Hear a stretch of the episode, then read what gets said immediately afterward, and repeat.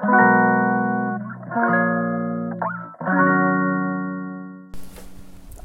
んばんはヨガじゃない話倉本々子です、えー、このチャンネルはヨガ講師でカウンセラーの私が日常の中で起こることですねで感じることだったりをながら聞きに良い緩い形でお届けをしていくチャンネルでございます。ぜひながら聞きをしていただけたらと思っております。更新のね頻度もの一定にねしたいななんて思いながらできてないですね。もう気まぐれに時間がある時にね撮るという風に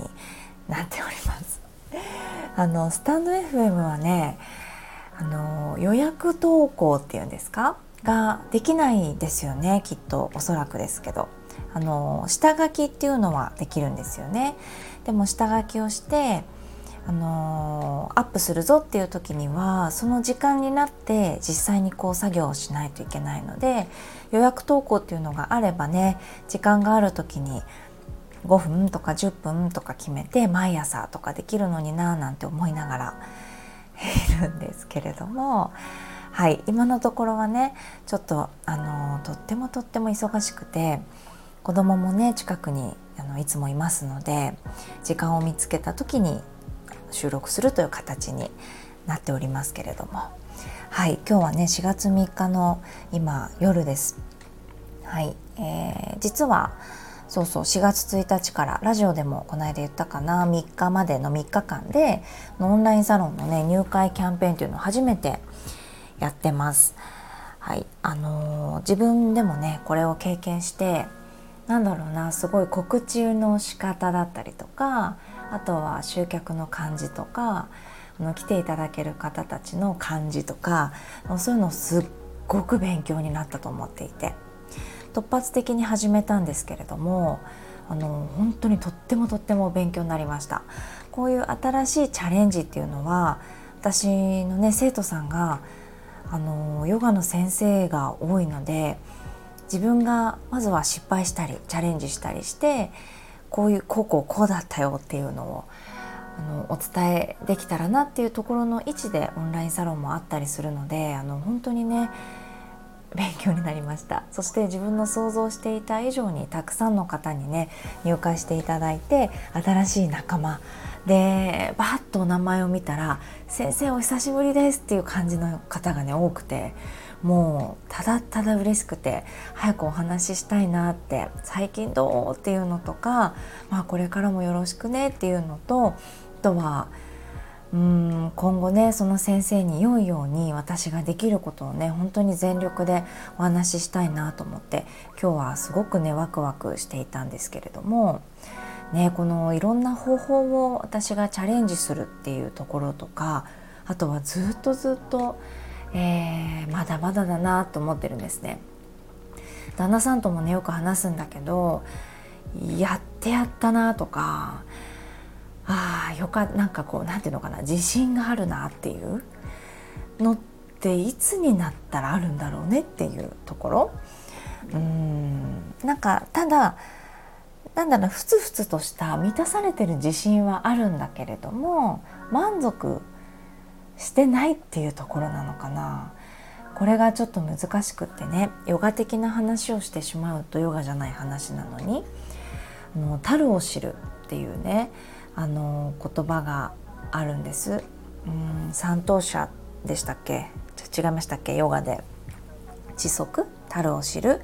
うん、あのも十分ですよっていうこと持っても持ってますよねっていう十分ですよねっていうことなんだけれどもだからあんまり欲しがらないですよっていろんなものをもうすでにたくさんのもの持ってるでしょ？なんだけどあのここについてねちょっと考えて今日短い文章をねインスタグラムに上げさせてもらったんだけど満たされてるっていうのを知ってるから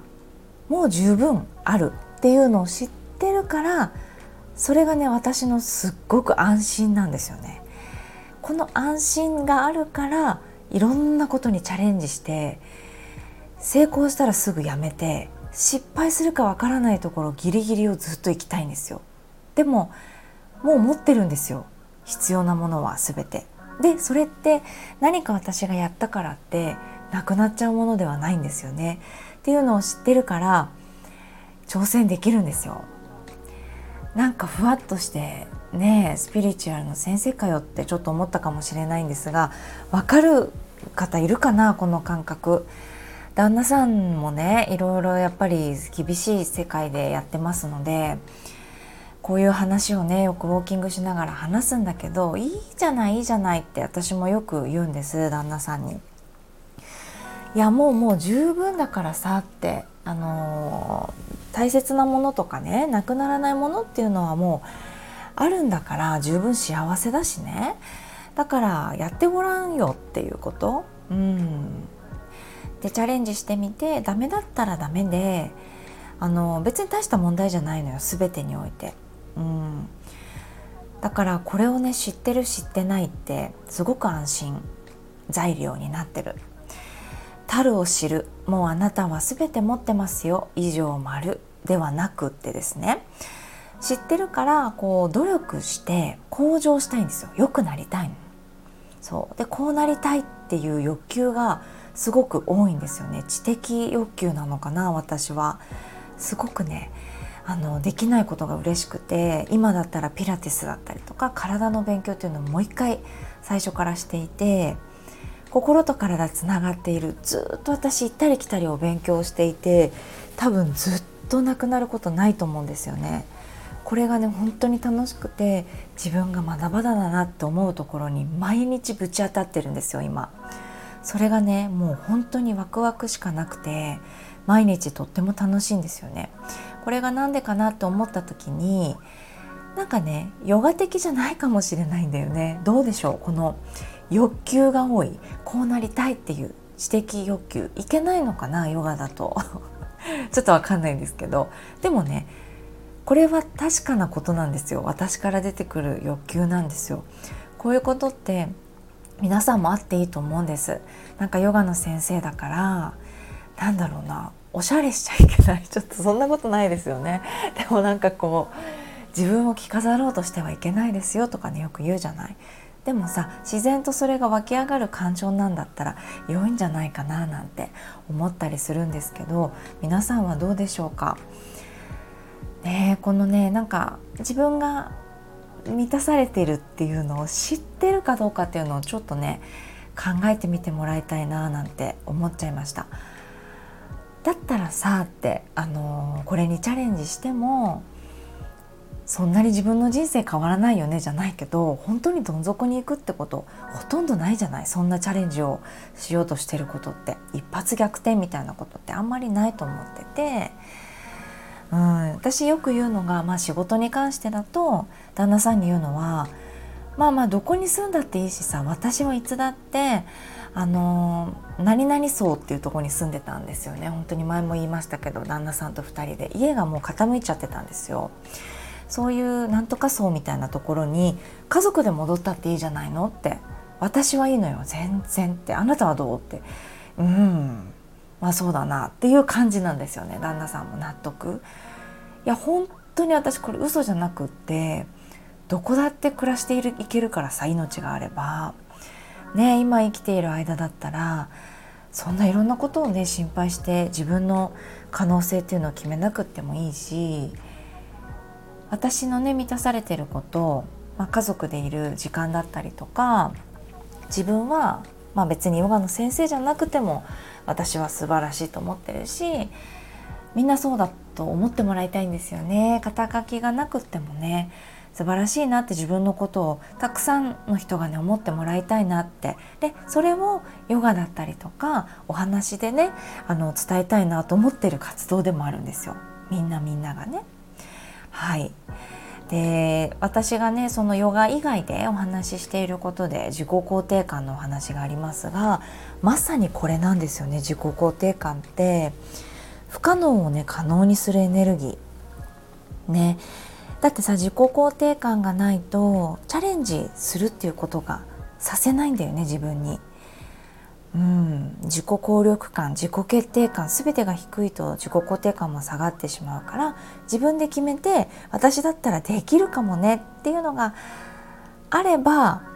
不可能も可能にできるじゃないですか。ただそれがなければずっと不可能なままだよね。もしくはそれができない自分のままっていうことになる。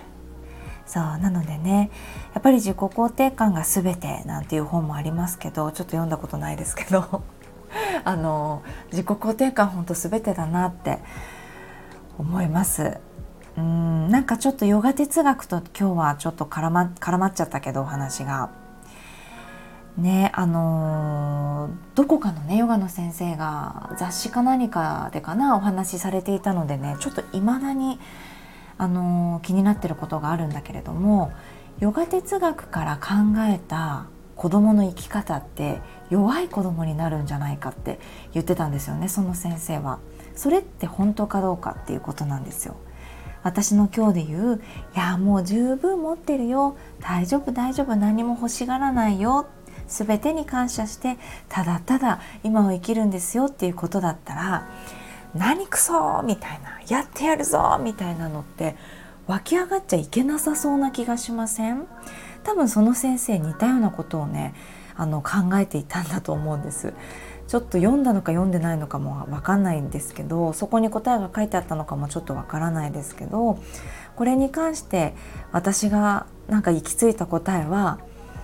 知ってるからチャレンジできるのかなってそれが安心材料になってて人間の自然な欲求ねうんは湧き上がっていいんじゃないのかなってそれにチャレンジできるような根本的なというか根底にある自己肯定感とかね自己効力感自己決定感自己需要感とかねそういうのを高めていくっていうのはあの別に子供じゃなくてもね何歳でもできるわけだからそれをやってみようっていうふうにねチャレンジするのも良いのではないかななんて思いました。どうでしょうか皆さん。